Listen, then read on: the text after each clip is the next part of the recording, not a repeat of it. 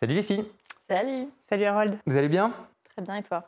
Ça va. Eh ben, je suis très content de vous recevoir, Aude. On est souvent ensemble, donc euh, je suis très content de t'avoir aussi, mais d'autant plus toi, Céline, aujourd'hui pour ce nouvel épisode euh, du podcast Pas de Chichi, euh, qui est un podcast qui a pour but, euh, dans un format relativement court, de donner un max de contenu, de valeur euh, pour nos auditeurs auditrices. Simplement, sur cette saison 2, on a euh, vraiment mis le, voyant et le, focus sur tous les sujets liés autour du marketing et de la communication, euh, puisque c'est euh, le sujet de Com, le sujet d'Aude qui va se présenter juste après, et ton sujet aussi. Donc peut-être qu'avant de commencer et de parler de la thématique du jour, est-ce que ça vous va si on fait un petit tour de table? Aude, je te laisse prendre la mano. Alors, je m'appelle Aude, je suis directrice de l'agence Com et mon rôle c'est d'assurer le volet expertise de l'agence. Euh, je suis en charge quand un client vient nous voir avec une problématique, euh, de réfléchir aux meilleurs moyens de, de résoudre ce problème en réfléchissant aux, aux leviers d'action, euh, aux audiences, euh, aux canaux de diffusion, euh, voilà, tout un tas de choses. Mets. Merci Aude. Céline? Eh ben moi, c'est Céline et je suis la directrice de la communication chez Lucas depuis euh, quelques mois, en fait, bien que je travaille chez Lucas depuis six ans. Ah oui, tu avais switché de... En fait, avant, j'avais une double casquette. J'avais aussi la partie euh, content. Exact. Voilà. Et comme Lucas est en phase d'hypercroissance depuis quelques années maintenant, le poste devait, euh, devenait un peu trop compliqué à porter avec ces deux entités. Donc on a décidé de scinder euh, le pôle en deux. Et donc je m'occupe aujourd'hui désormais que de la com et de la brand chez Lucas. Et mon rôle, c'est de m'assurer que toutes les actions soient cohérentes avec euh, la stratégie de marque qu'on a posée, que toutes les actions de, com euh, euh, puissent être en, en lien avec les objectifs business, euh, soutenir la lead gen, etc. Ok. Et Lucas, juste pour celles et ceux qui ne connaissent pas forcément, tu peux le- la décrire en quelques... En Quelques quelques, mots. en quelques mots, eh ben, Ouais. Lucas, c'est un acteur de la HR Tech euh, en France. On édite des solutions de gestion qui vont permettre euh, pour les collaborateurs de poser simplement un congé, de déclarer facilement une note de frais, euh, de pouvoir avoir des entretiens managériaux euh, lors des, euh, des grands rendez-vous, soit annuels, trimestriels. Pour les managers, de pouvoir mieux piloter l'équipe. Et puis évidemment, pour tout le service RH et finance, d'avoir des processus de gestion très optimisés qui font gagner du temps et de l'argent à tout le monde. Trop cool, merci pour la présentation. Emma, je t'en prie. Euh, on peut attaquer directement le vif du sujet de la Allez. thématique. Euh, Aujourd'hui, on va parler d'un sujet qui est très intéressant, qui est de, de mettre en avant euh, les sujets de brand, de- de- d'image de, marque. euh, puisque, donc, comme tu l'as dit, et je crois que c'est une vraie stratégie chez Lucas, vous avez une stratégie de lead gen, donc de vraiment de, contenu d'acquisition pour aller Oui. chercher vraiment de la performance directement. Et tu t'es rendu compte qu'à partir d'un moment, tu as peut-être des paliers euh, que tu atteins avec euh, peut-être certaines formes de plafond et que euh, le fait de travailler son image de marque et de sa notoriété au sens un peu large du terme, c'est le nouveau moyen d'aller rechercher de la croissance. Euh, ça va être ça un petit peu la thématique. Je la pose comme ça, après on va pouvoir euh, euh, prendre tous les, tous les points d'entrée qu'on souhaite pour pouvoir parler de cette thématique. Mais est-ce que c'est bien ça déjà, toi, un petit peu les sujets que tu as eu peut-être récemment chez, chez Lucas, si on parle de cette situation? Ah bah complètement, c'est d'ailleurs la raison pour laquelle on a décidé de scinder mon pôle euh, Ouais. en deux, parce que évidemment, à 80% de mon activité, euh, il y a encore six mois, consistait à nourrir la machine à lead euh, Ouais. de l'acquisition en contenu. Et, voilà, et avec assez peu de temps finalement pour travailler la brand euh, de manière suffisamment structurée pour qu'elle elle aussi puisse infuser et dans les contenus et dans les dispositifs qu'on mettait en place en termes de visibilité. Voilà, j'avais le temps de faire quelques salons dans l'année mais rarement euh, plus. Quoi. Donc, il y a un moment, il faut accélérer effectivement sur le volet notoriété, visibilité euh, et image. Ça veut quand même dire que le lead gen a super bien performé au vu de la croissance euh, de, de Lucas. Ça participe à, ce- à cette croissance. C'était quoi la stratégie? Sur quel canot vous étiez? Juste pour qu'on comprenne un petit peu le- la big picture. Parce que vous, c'est du B2B, du Oui. coup, on est d'accord. Du coup, c'était quoi les leviers d'acquisition principaux? Alors, juste pour remonter un tout petit peu le fil du temps, parce que c'est important pour la compréhension de l'histoire Mhm. globale, Lucas, ça a été créé en 2002. Donc, quand tu comptes, ça fait 22 ans qu'on existe. Ouais. Et comme beaucoup de boîtes euh, tech, euh, le simple fait de développer des outils, euh, pour ceux qui le faisaient, était largement suffisant, parce qu'évidemment, persuadés que les, les outils étaient les meilleurs du marché. Donc, le bouche-oreille allait fonctionner. Et pendant, je, je crois, une grosse dizaine d'années, il n'y a eu aucun marketing. Juste quelques sales et des consultants qui déployaient. Et le marketing est arrivé chez Lucas qu'en 2015. Donc ça fait euh, longtemps après le, le carrément. lancement de, de- de la boîte. Et quand tu veux euh, à la fois rattraper le retard sur ton marché et en même temps être super performant, bah, tu mets en place les fondamentaux.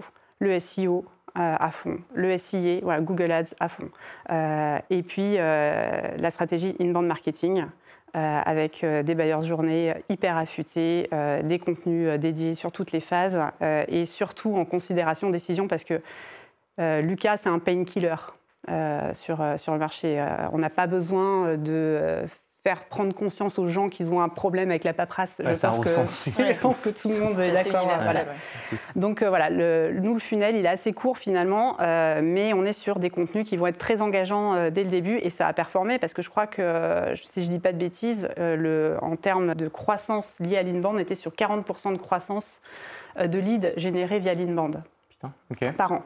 Donc c'était déjà énorme, sauf qu'effectivement, au bout d'un moment, tu euh, atteins ces fameux plafonds de verre. Euh, tu vas pas aller euh, surinvestir euh, en ads parce que tu es déjà sur toutes les requêtes. Euh, si, tu peux le faire, mais en allant sur de la longue traîne, sur des mots, des expressions euh, qui sont euh, donc plus généralistes aussi, et donc moins ciblées, et donc moins performantes. Voilà, donc quand tu arrives un peu à ce, à ce moment charnière-là, tu te dis, OK, qu'est-ce que j'ai sous, sous la main maintenant pour transformer l'essai, pour aller un peu plus loin, pour me rendre pas, pas que visible, mais connu, reconnu surtout. Ouais. C'est là où le gap se fait avec la brand, c'est que tu es plus simplement visible, c'est que tu es reconnu Ouais. et évidemment euh, aimé, préféré. Je trouve que enfin, c'est toute la différence Ouais. fait là. quoi. C'est quand tu as un contenu qui est très, euh, très lié à l'acquisition, Mm. la performance, c'est un contenu, c'est pour ce contenu que je viens de voir. Ouais. À l'inverse de se faire reconnaître et d'être connu du grand public, c'est juste, tu as installé une image de marque qui fait que tu, tu deviens un peu top of mind euh, dans la tête de tes prospects Ouais. et qui fait qu'au moment où tu as besoin euh, de, de- des sujets liés à la, à la RH, et comme tu l'as dit, c'est un painkiller, donc en vrai, c'est rapide. Enfin, rapidement, les, les- les- je pense que tes clients se disent, OK, c'est le moment de passer euh, Oui. à l'achat, mais au moins, tu as en tête euh, Lucas et pas un autre concurrent potentiel. Donc, euh, donc ouais, ça, c'est ce qu'on fait aussi, et le travail, euh, je pense que tu ne peux que euh, confirmer, Aude Je confirme. de, de travailler. Mais co- comment est-ce qu'on travaille correctement si les deux? Parce qu'en fait, on a toujours, il y en a une vision, je trouve, en France vachement manichéenne des choses, de se dire c'est soit l'un, soit l'autre. En fait, c'est travailler euh, en, collaboration les deux, et c'est est l'un qui alimente l'autre. C'est même au-delà, parce que toi, tu parles que des deux volets, mais en fait, c'est vraiment bah, c'est tout le funnel. Parce Ouais. que là, on parlait du bas de funnel, du web de Mm. l'acquise, et tu vas réélargir ton bassin d'audience en repartant sur de la noto en haut de funnel. En fait, euh, même si tu es connu, il y a aussi le faire aimer, donc Mm. euh, ta partie considération qui compte. Donc en fait, tu, quand tu as atteint ton, ton max en termes d'acquise, parce que bah, forcément, à un moment, on a atteint aussi un, un plafond de verre, comme tu l'évoquais, c'est d'aller euh, pas seulement aller faire connaître, c'est faire connaître, faire aimer. Tu es vraiment Mhm. sur les deux volets. Et c'est là que ton contenu à travailler doit enfin, et refléter ton image euh, et parler à tout le monde. Enfin, c'est là que ça devient plus intéressant aussi en termes de, de com. Et ça a été quoi, as, du coup, là, tes challenges pour justement passer, euh, enfin, commencer à travailler cette image de marque un peu au sens euh, plus large, du coup? Alors pour le coup, là, eu de la chance que j'ai eue, euh, et c'est un- une, une carte qu'a joué Lucas très très tôt, c'est la puissance de l'identité graphique qu'il y a chez Lucas qui était déjà installée depuis le début.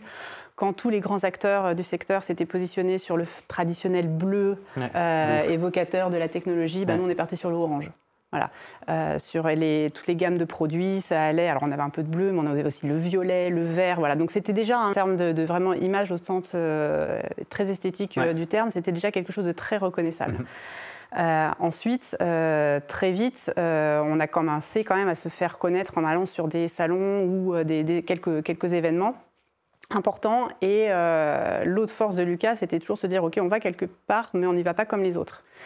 Et euh, d'où la fameuse histoire maintenant qui devient un peu vieille, il faudrait qu'on la change celle-là d'ailleurs, mais, qui a quand même qui a, qui a marqué tout le monde et qui vit encore aujourd'hui, c'est l'histoire de la machine à glace, qui a été euh, proposée euh, par notre actuel DG produit et euh, euh, qui a été euh, vraiment l'élément euh, autour duquel presque tout s'est construit, euh, le- la, la strate de com sur notre, nos événements. C'est-à-dire qu'on allait dans les rayons, enfin dans les rayons, dans les allées des, des- des Mm. salons avec des plateaux et des, euh, des pots de glace sur lesquels on, a- enfin, qu'on avait brandé euh, Lucas. Et en fait, c'était le moyen euh, qu'on avait trouvé euh, pour attirer les gens. Ils venaient nous voir et C'est un icebreaker du c'est coup. Bah, voilà, bah, ouais. clairement le icebreaker avec. euh, D'ailleurs, on a écrit maintenant euh, briser la glace en la mangeant. Et du coup, on, voilà, on se servait de ce premier point de contact qui est déjà hyper chaleureux, hyper convivial. On vient rien te vendre. Et au bout d'un moment, la personne se dit mais, mais vous êtes qui vous? Êtes Lucas, vous faites quoi? Et bam, ce- le poisson est ferré, comme on, si on Comme peut on dit dire. dans le milieu. Euh, donc tous, tous ces éléments-là, en fait, étaient déjà en place. Donc moi, je suis arrivée à un moment où, euh, et d'ailleurs, quand je suis arrivée en 2006, je suis arrivée en tant que, j'étais recrutée en tant que chargée de com. Mhm. Mais comme euh, l'histoire l'a raconté, j'ai assez peu fait de com euh, au début et je me suis très très vite euh, concentrée sur, sur le contenu pour, pour nourrir l'inbound marketing. Et quand post-Covid à peu près, ça coïncide à peu près avec cette période-là, on a découvert enfin tout le monde, je pense, a découvert que les RH avaient été vraiment euh, sursollicités pendant cette période. Et surtout, on a découvert qu'ils étaient sous-équipés, mais euh, à un point inimaginable. Incapables d'envoyer une, feuille, de paye, euh, enfin parce que le service, il n'y avait plus personne au bureau. Et, ça, ça nous a ouvert un peu les, les, vannes de la notoriété parce que les gens se sont mis à requêter outils SaaS RH. Et comme on était bien positionné avec les fondamentaux marketing, on est ressorti assez facilement.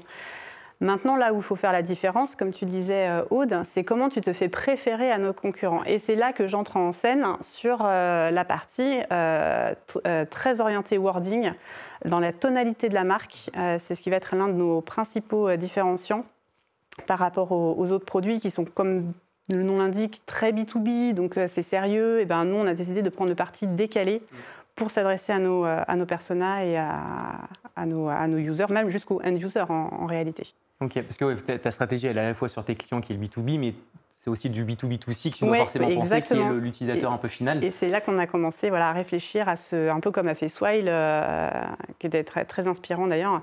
Euh, c'était, c'était effectivement malin euh, d'attaquer aussi par la cible collaborateur. Ouais, et, et, en fait, tu te crées le meilleur réseau commercial en soi. Mm. Euh, ton utilisateur final, c'est celui qui va potentiellement remonter aux bonnes personnes au sein de leur entreprise le fait que c'est plutôt avec Lucas que tu as envie de partir. Et, tu vois, tu parles de Swell qu'on a, on a reçu aussi le VP ici.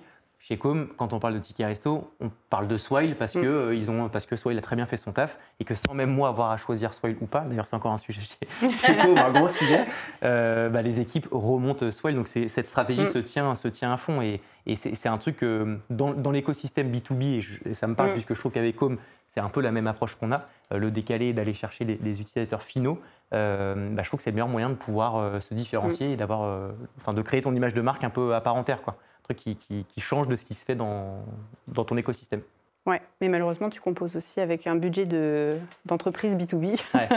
et euh, tu n'es pas sur les, euh, sur les mêmes euh, montants, donc il faut faire des choix. Et je trouve que c'est le plus dur, je pense, dans, dans cette stratégie B2C2B, c'est c'est faire les bons choix de, canaux euh, pour, euh, pour tes campagnes. Et vous, c'est quoi les pardon, juste peut-être pour rebondir juste sur les canaux, c'est quoi les canaux ce que je C'est lié comme question. Ok, les, canaux euh, parce que donc du coup, on a vraiment le focus d'être audience centric, on parle de l'audience et en fonction de ça, on mm. se dit quels sont les réseaux sur lesquels il faut aller.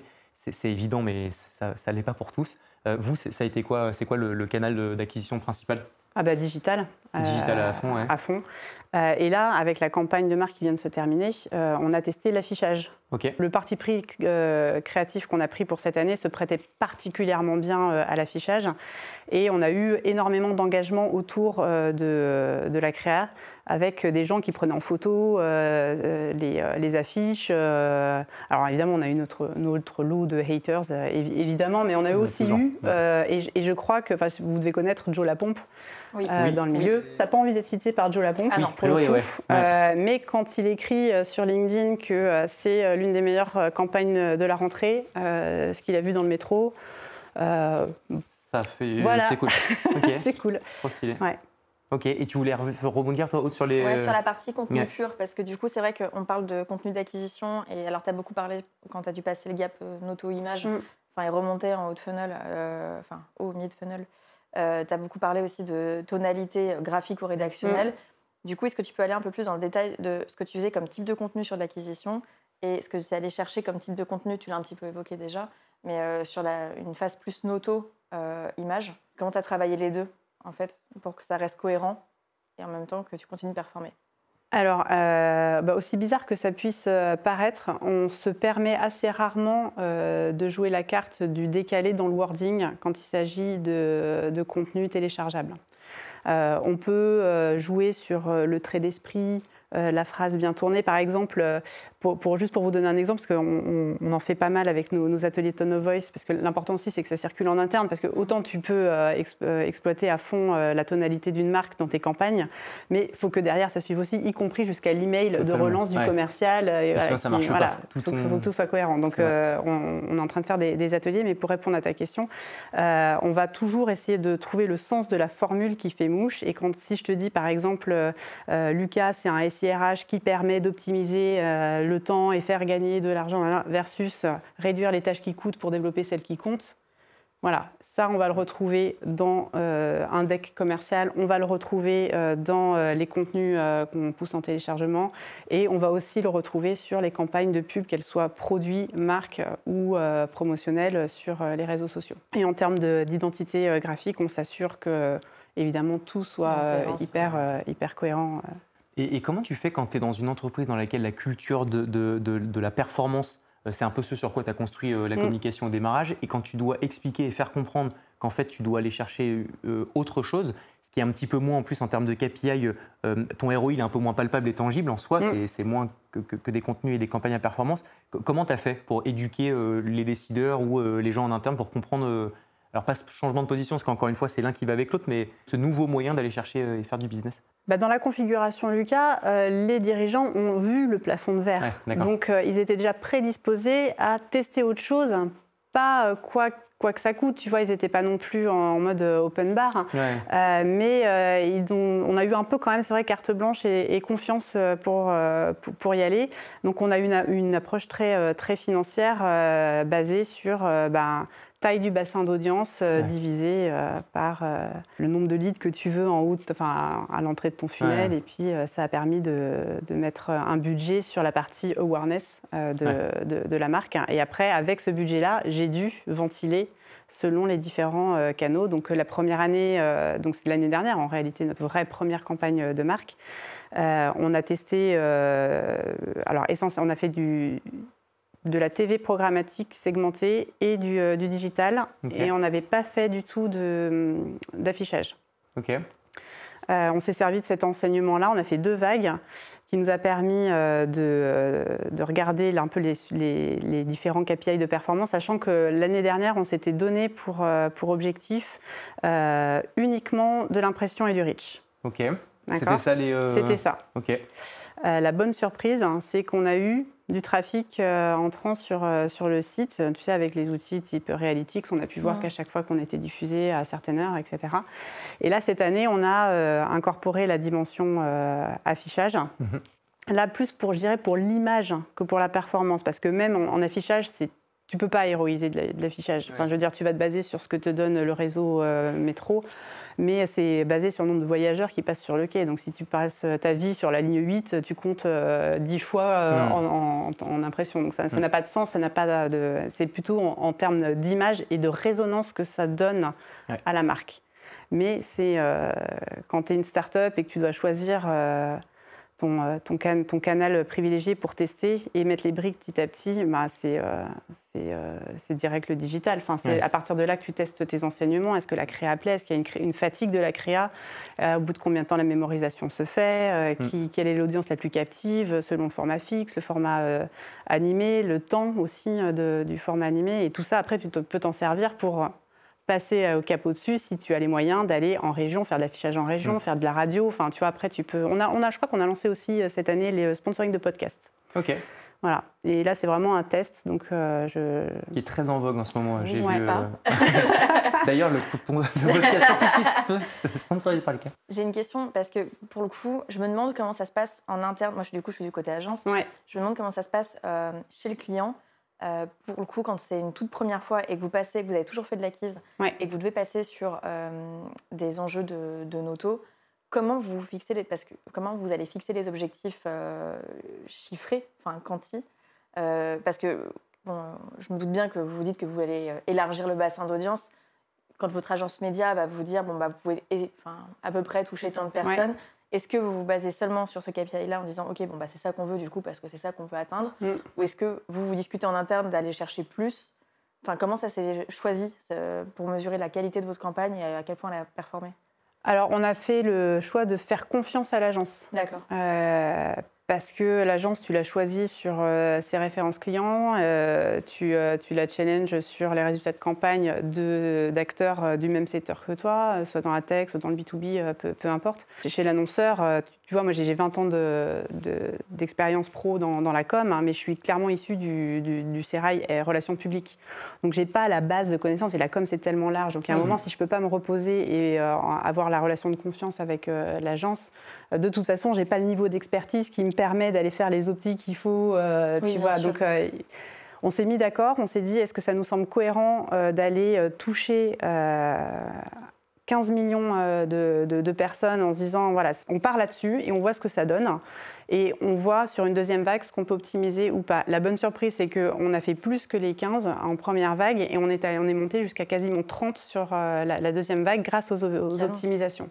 Donc, et on ne s'était pas fixé pour la deuxième vague de faire un x2, tu vois, c'était vraiment la, bonne surprise. Maintenant, ça sert d'étalon aussi pour les, les, les coups d'après et les agences d'après. Voilà, en disant, bah, on a déjà fait, voilà ce qu'on a été capable d'obtenir qu'est-ce que vous pouvez nous proposer pour obtenir à minima autant, mais en allant sur un KPI d'engagement par exemple plus fort ou mm.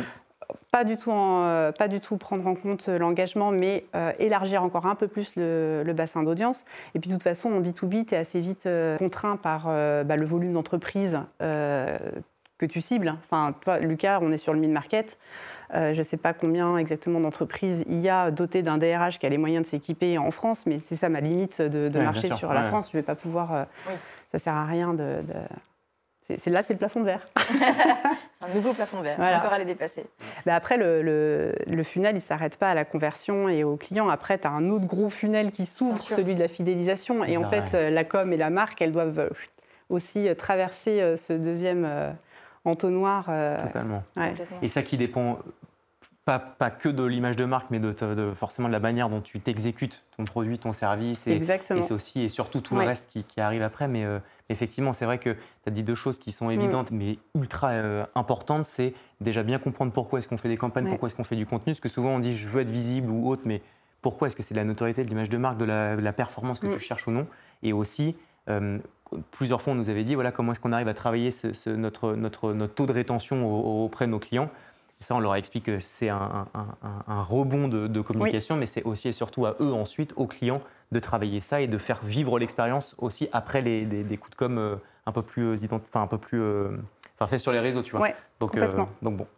Et la newsletter, on en avait beaucoup parlé. Est-ce que c'est un sujet chez vous ou pas? Parce qu'on en entend beaucoup parler. On voit que ça a vraiment de l'impact pour pas mal de boîtes en B2B. Est-ce que vous, c'est un alors, on a lancé, il y avait déjà une newsletter existante, mais qui ne s'adressait qu'à notre parc euh, client. Et comme toutes les newsletters un peu classiques, euh, c'était les nouveautés, euh, voilà, les événements auxquels on participait, auxquels on les invitait. Et là, on a testé un, nouveau format de newsletter qui est assez inspiré. Je, vais me faire, je, peux faire un peu de pub ouais, bah oui, bien sûr, alors, la toute première, c'était TTSO qui est maintenant bien connu euh, sur euh, la place. Et euh, la deuxième, sur la tonalité, enfin le, niveau d'acidité qu'on s'est permis dans le ton. Mhm. Tout à l'heure, tu parlais de tonalité. Il y a la tonalité, tu peux pousser le curseur plus ou moins loin en fonction de ton objectif et l'audience que tu adresses. Et il y a une newsletter en particulier qui s'appelle Cordialement CDLT qui, qui est un peu au vitriol, voilà, qui, qui, aligne bien les, les pratiques managériales prônées sur sur les réseaux euh, par les grands gourous du management. Et elle va assez loin dans la provoque et euh, la remise en question. Et donc on s'est dit, tiens, c'est pas mal, hein, nous aussi, parce que finalement, le RH, euh, qui est quand même notre cible de bailleur, hein, il a quand même vachement besoin de se détendre et de se marrer. Et il est un peu en PLS, en fait, cette fonction. Il y a de moins en moins de, gens qui ont envie de faire ce métier. Et ceux qui résistent, eh ben, ils ont aussi droit à leur dose de, détente. Et donc, on a pris ce parti pris d'avoir une newsletter qui, est une, qui finalement est un média en, lui-même euh, et qu'on teste. Et puis on a quand même des, bons taux, du bon 60% euh, ah d'ouverture sur, sur la newsletter. Euh, c'est très cool. Et là, on l'a on l'a fait un peu en mode off et bouche à oreille pendant quasiment un an pour tester l'écriture, pour rectifier éventuellement cette histoire de tonalité, etc. Et là, on a lancé une, une, campagne de, com dessus et euh, je crois qu'on a obtenu 500 abonnés euh, sur, euh, sur le mois de septembre. Donc c'est assez cool, hein. ça circule bien. Et, ouais. Ça me parle beaucoup parce que chez Com, on est beaucoup à suggérer à nos clients de faire les choses sérieusement, mais sans se prendre au sérieux. Oui. Dans la tonalité, dans l'approche édito. Mm même dans la créa. Euh, ça n'empêche pas de garder un propos de fond qui est hyper sérieux et solide avec une vraie expertise. Mais en fait, euh, et surtout dans le B2B, pour le coup, je trouve que c'est pas encore assez dépoussiéré. Pas que dans les RH, mais dans plein de domaines, dans plein de types d'industries, on se retrouve souvent avec euh, des personnes qui veulent enfin, rester dans, un, dans une case par peur d'essayer quelque chose d'un peu nouveau. Alors qu'au final, il y a toujours, alors c'est toujours un peu un risque à prendre, mais un risque très modéré finalement, mm. puisque bah là, tu le vois, être souligné par un Joe Lapompe mm. sur une campagne RH, euh, enfin, qui lui cru, on n'est pas sur euh, quelque chose de très sexy comme ça de prime abord, et pourtant, bah, vous, vous réussissez à être notable.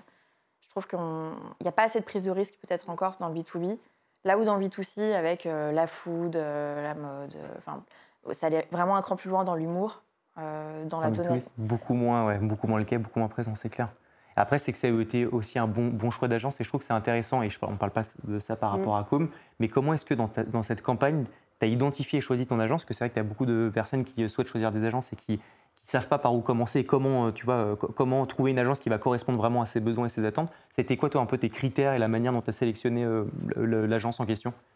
Alors, l'année dernière, j'étais dans un Slack qui s'appelait Brand, euh, et j'ai euh, tout bêtement posté un message euh, Salut, je bosse chez Lucas, dire comme j'ai besoin de lancer ma première campagne, qui vous me recommandez? Et hop, les noms sont tombés. Je suis allée voir les sites, les, le book, et, c'est ça qui m'a permis de choisir la, première agence. Mhm.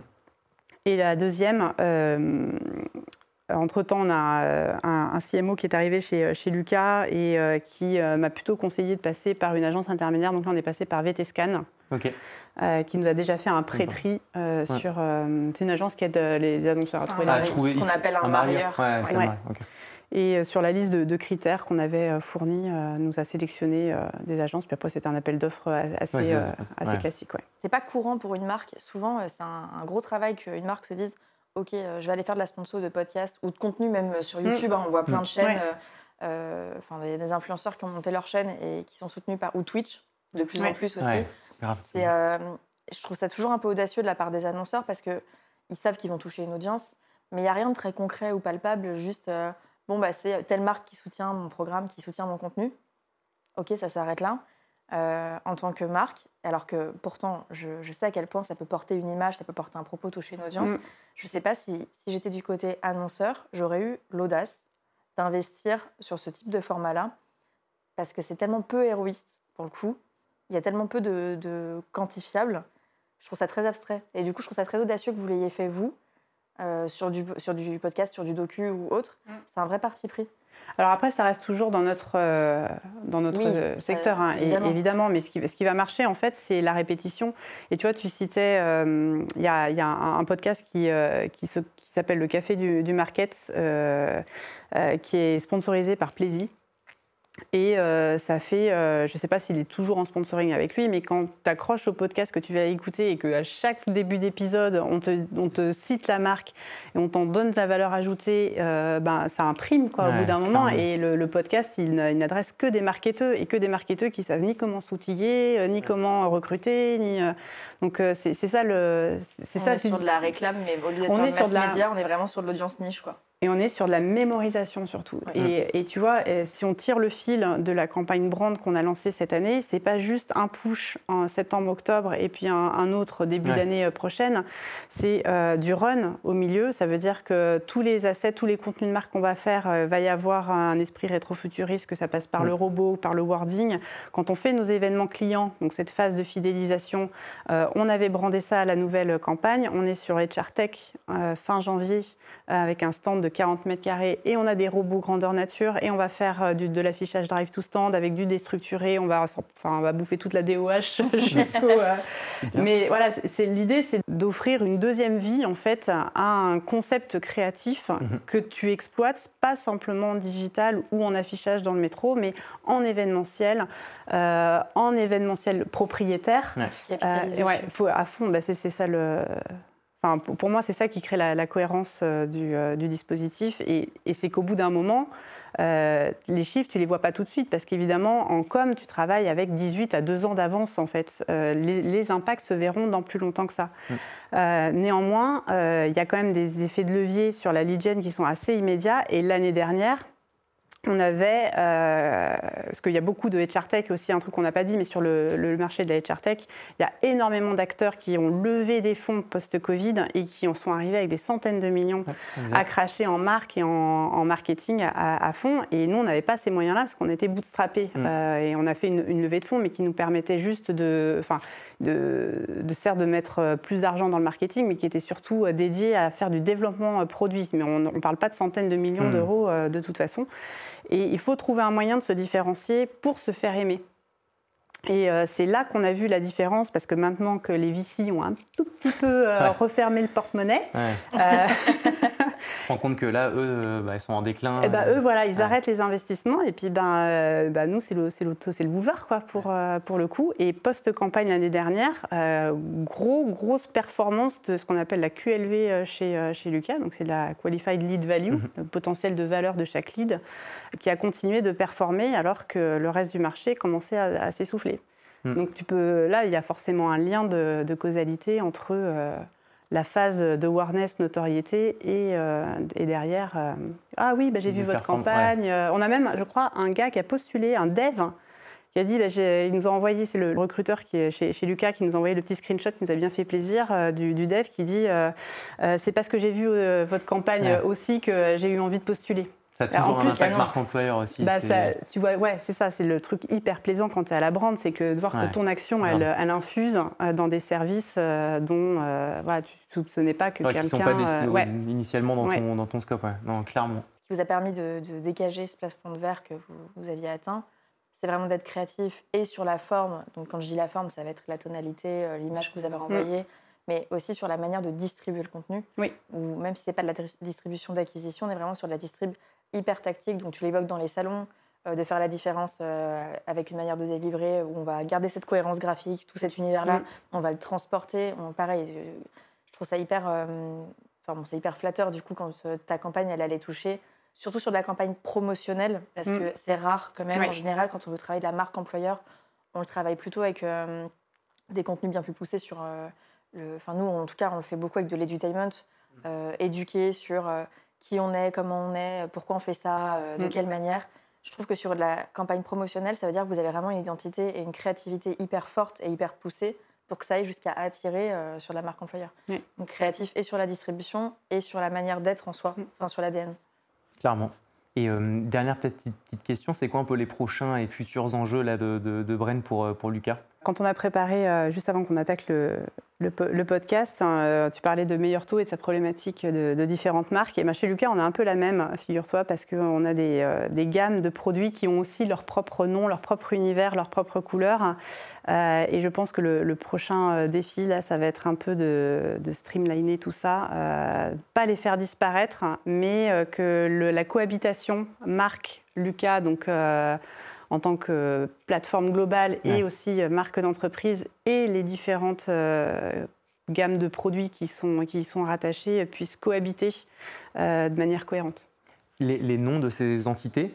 À chaque fois Lucas, euh, le, le- nom Lucas est, est Eh dans bien, ces- non. Non, justement, tu as Non, donc, ça a décidé trop de... facile. Ah, mais tu vois, parce qu'il y a des stratégies, euh, il y a vraiment Oui. deux stratégies. C'est soit de conserver le même nom, mais avec un, avec un, Mm. un nom qui permet de les différencier, et ou de changer totalement de, de nom. Toi, vous, vous avec euh, Lucas, vous avez préféré euh, avoir un nom qui C'est empirique, historique, cette histoire. Et même pendant longtemps, les gens ne savaient pas ce qu'était Lucas. Alors que euh, quand tu te connectes à la plateforme, dans l'URL de connexion, tu as le nom Ouais. Lucas qui apparaissent. Mais les gens allaient. Alors anciennement, notre produit euh, pour gérer les congés s'appelait Figo.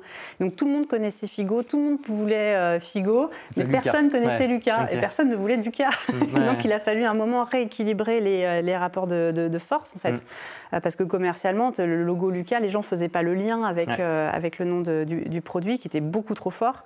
Donc il a fallu euh, des- ramener euh, plus de- plus d'équilibre là-dedans. Et puis en plus, comme la, le catalogue fonctionnel ne cesse de s'élargir, aujourd'hui on a quatre gammes et en tout on a 12 ou 13 produits. Donc Ouais, tu vois, si pas- chacun porte une identité euh, bien Ouais. propre, euh, un univers euh, hyper marqué, moi avec Lucas, j'ai aucune chance Ouais, de rivaliser. ouais. Non, mais tu vois, il y a- tu peux avoir un lien euh, graphique. Pour le coup, c'est toujours Oui. une solution. Euh, je pense à Amazon, qui est un très bon exemple. T'as Amazon, tu as la flèche euh, sous Amazon, Oui. sur Prime, qui est encore Amazon, tu as juste la flèche sous Prime. Tu as un lien commun à tous tous ces univers-là.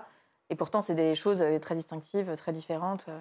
Donc, euh, c'est pas cannibalisé, c'est complémentaire. Et Oui, tu mais reconnais c'est ça qu'il faut qu'on arrive à faire. Bah, c'est les enjeux, vos, enfin, tes Voilà. prochains enjeux. Quoi. Exactement. J'étais ravi de vous Eh ben, recevoir et de te recevoir, vraiment. Euh, surtout que tu vas refiler à Nantes, là. Oui, Ok, bah écoute, on était content de te recevoir dans les studios de, ils de sont Paris. magnifiques. C'est vrai Ouais. Trop cool. Un peu le bordel, on voit pas derrière, mais on va bien garder la caméra sur ses côtés. Mais en tout cas, j'espère que ce- cet épisode vous aura plu. Où est-ce qu'on peut te retrouver s'il y a des personnes qui souhaitent te poser d'autres questions ou s'ils veulent approfondir un peu euh, sur différents sujets et où euh, souscrire à Lucas, par exemple? Eh ben, sur le site, c'est encore plus simple pour souscrire. Vous pourrez expérimenter euh, tout le nurturing qui va bien euh, avec. Et, euh, et puis pour parler avec moi, c'est avec grand plaisir. Le plus facile, c'est encore LinkedIn. Ça roule. Eh ben, merci à toutes les deux, merci à toi. Et puis écoute, on se retrouve bientôt pour un prochain épisode. Ciao tout le monde